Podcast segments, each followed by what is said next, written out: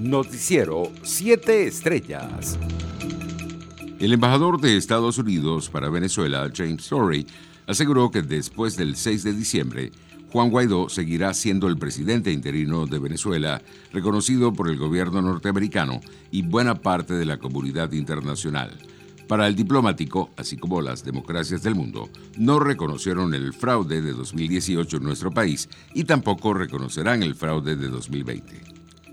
Por su parte, el presidente de la Asamblea Nacional y presidente encargado, Juan Guaidó, indicó que el fraude del próximo 6 de diciembre ya está derrotado y llamó a rechazar los cuestionados comicios convocados para este domingo. Durante un recorrido por el estado Carabobo, el mandatario interino alertó que mucha gente no sabe que las siglas de los partidos políticos de la Alternativa Democrática fueron secuestradas por el régimen venezolano. Además, el dirigente político denunció haber sufrido de persecución y hostigamiento de los cuerpos de seguridad en su viaje de vuelta a Caracas. Entre tanto, el jefe del régimen, Nicolás Maduro, pidió el cese de las sanciones criminales contra Venezuela durante su intervención en la sesión especial virtual de la 75 Asamblea General de la Organización de Naciones Unidas. En horas de la noche, el dirigente oficialista advirtió que la situación en Venezuela es ruda, pero las elecciones parlamentarias no pueden pararse.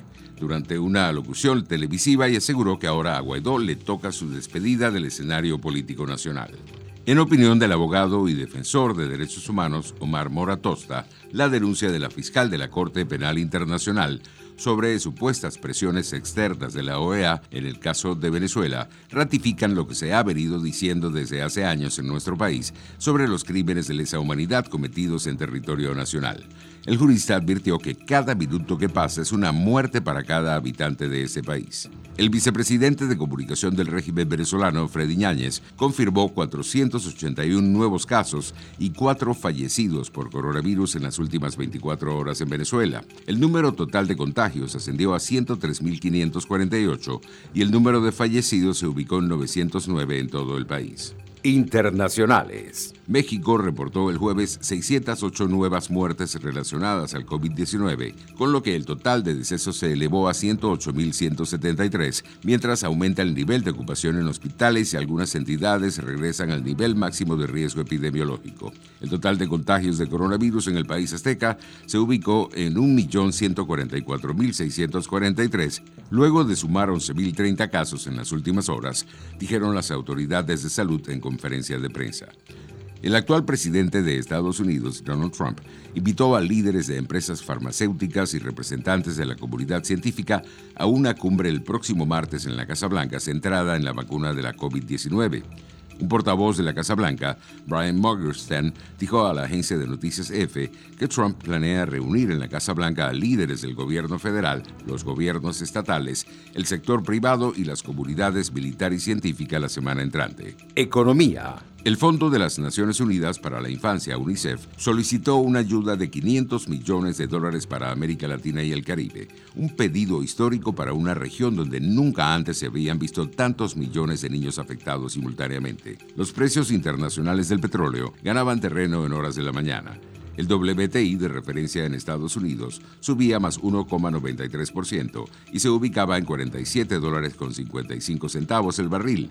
El Brent de referencia en Europa ganaba más 2,02% y se cotizaba en 49 dólares con 71 centavos. El índice colombiano Colcap cerró la jornada de ayer con una subida de más 0,75%.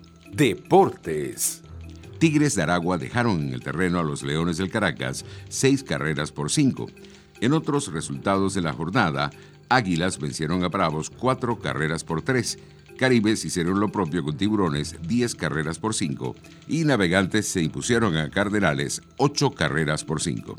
Los Ángeles Lakers cerraron este jueves con el pivot Anthony Davis un nuevo contrato por cinco temporadas y el salario máximo de 190 millones de dólares, de acuerdo a la información ofrecida por el agente del jugador Rich Paul de la firma Club Sports.